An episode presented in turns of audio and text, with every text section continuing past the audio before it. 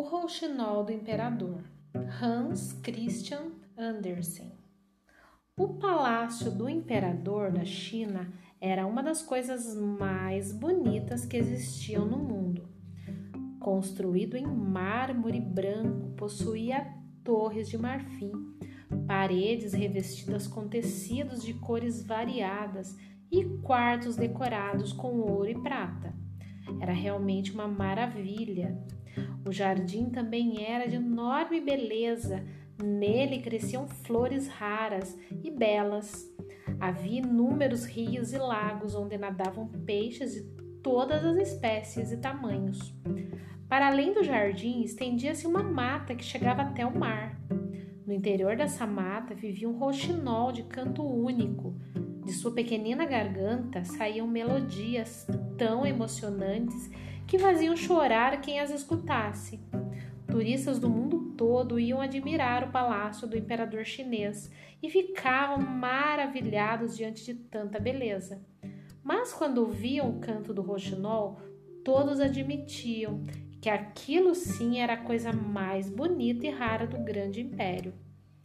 Entre os visitantes havia escritores que, ao retornarem às suas pátrias, escreviam livros a respeito do prodigioso pássaro que vivia no centro da mata, próximo ao Palácio Imperial, e dedicavam a ele os maiores elogios, muito mais do que a maravilhosa casa do imperador chinês. Um dia, um daqueles livros chegou às mãos do imperador. Depois de lê-lo, o soberano ficou ao mesmo tempo surpreso e enfurecido. Mandou logo chamar o primeiro-ministro. Incrível! No bosque que faz divisa com os jardins imperiais vive um roxinol, cujo canto é incomparável, e eu desconheço.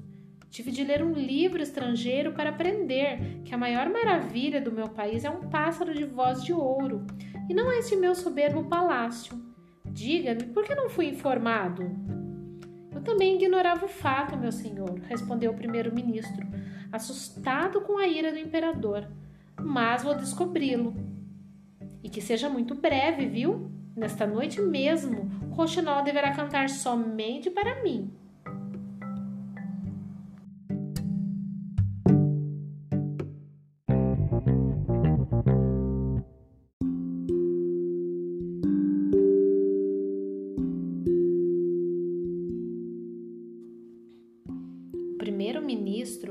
Iniciou as buscas, interrogou príncipes e nobres, guardas e cavaleiros, e ninguém sabia da existência da tal ave. Sem nada descobrir, o primeiro-ministro voltou ao imperador. Meu senhor, não se consegue encontrar o rouxinol. Talvez não exista. Talvez seja apenas invenção do autor do livro. Mas o imperador não quis saber, não quis explicações, exigia o prodigioso roxinol. Ou naquela noite o roxinol cantava para a corte, ou o primeiro-ministro seria punido. O pobre homem recomeçou a percorrer ruas e praças, perguntando a todos sobre o tal pássaro. Por fim, encontrou na cozinha imperial uma serviçal que comentou: O roxinol conheço. Às vezes à noite no bosque, paro para ouvir o seu canto. Tem uma voz tão bela e harmoniosa que chego a chorar de emoção. Poderia me ajudar a procurá-lo? Claro que sim, Excelência. Imediatamente ele mandou organizar uma comitiva de cavaleiros e cortesães para, sob orientação da serviçal, e procurar o roxinol na mata. Estava andando já há algum tempo quando ouviram um mugido. Os cavaleiros pararam curiosos. Deve ser o roxinol cantando, que voz agradável. Esse foi o mugido de uma vaca, riu a mulher. O roxinol vive mais longe. Após longa caminhada, a serviçal parou em frente a uma árvore e mostrou uma ave minúscula de plumas acastanhadas que saltitava entre os galhos. Ali está ele, é o roxinol, o pássaro de canto comovente. O primeiro-ministro e seu séquito ficaram desapontados com o aspecto modesto do roxinol. Nem de longe sua aparência era comparável à beleza do palácio. Porém, quando escutaram sua voz, todos ficaram encantados e convidaram-no para ir à corte, e o roxinol aceitou o convite.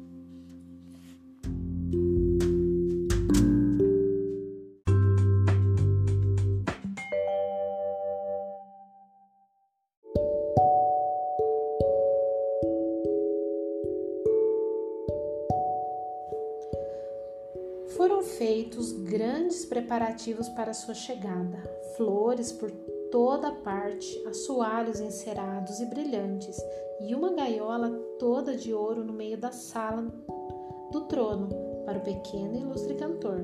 Sentado no trono, o imperador aguardava com impaciência o momento em que escutaria as maravilhosas melodias que todos comentavam. Assim que chegou, o roxinol pousou sobre a gaiola, olhou com respeito o ilustre anfitrião, o imperador da China, e começou a cantar. Seu canto era tão comovente que o imperador chorou emocionado. Terminado o concerto, ele disse para o roxinol: Fique comigo para sempre, para minha felicidade. Em troca, terá tudo o que pedir, tudo o que mais agradar, tudo o que quiser. Majestade, respondeu o passarinho, enquanto eu cantava, vi lágrimas em seus olhos. Isso para mim é a recompensa maior. Não peço mais nada. Se Vossa Majestade assim o deseja, estou pronto para abandonar a mata e alegrar sua vida com minha voz sempre que quiser. E assim o roxinol ficou no palácio, abrigado na gaiola de ouro pendurada nos aposentos do imperador. Cantava frequentemente para o seu amo e uma vez por dia dava um passeio no jardim, mas preso pela patinha a um fio de seda conduzido pelo primeiro-ministro.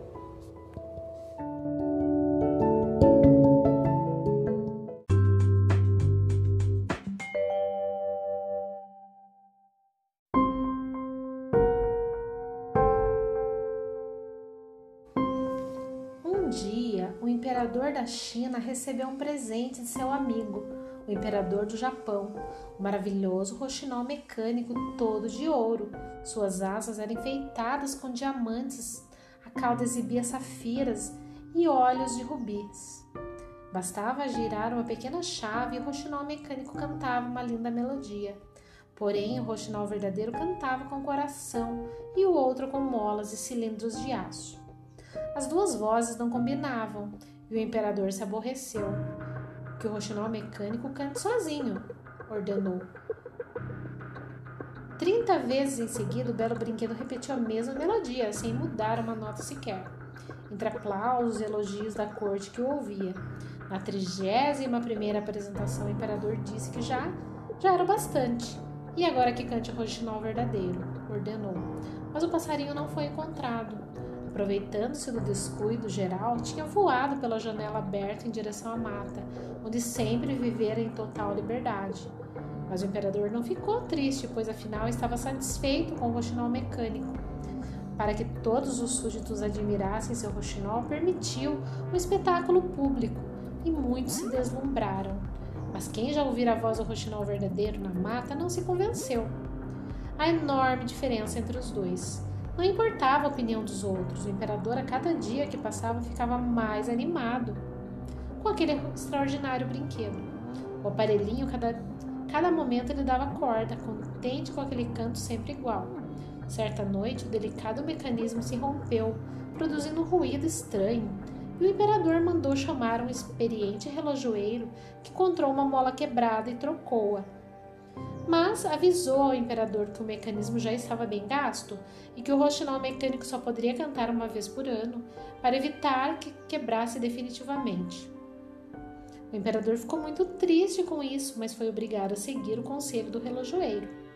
Passaram-se os anos e um dia o imperador adoeceu gravemente.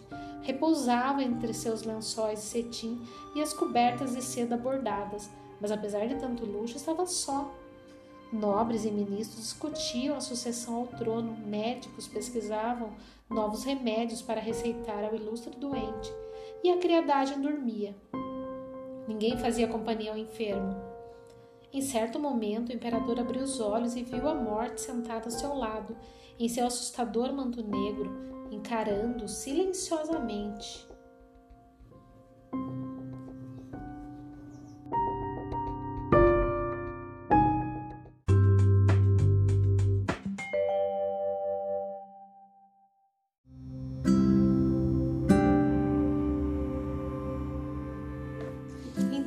Que chegara a sua hora, e então se virou para o roxinol mecânico e sussurrou: Cante!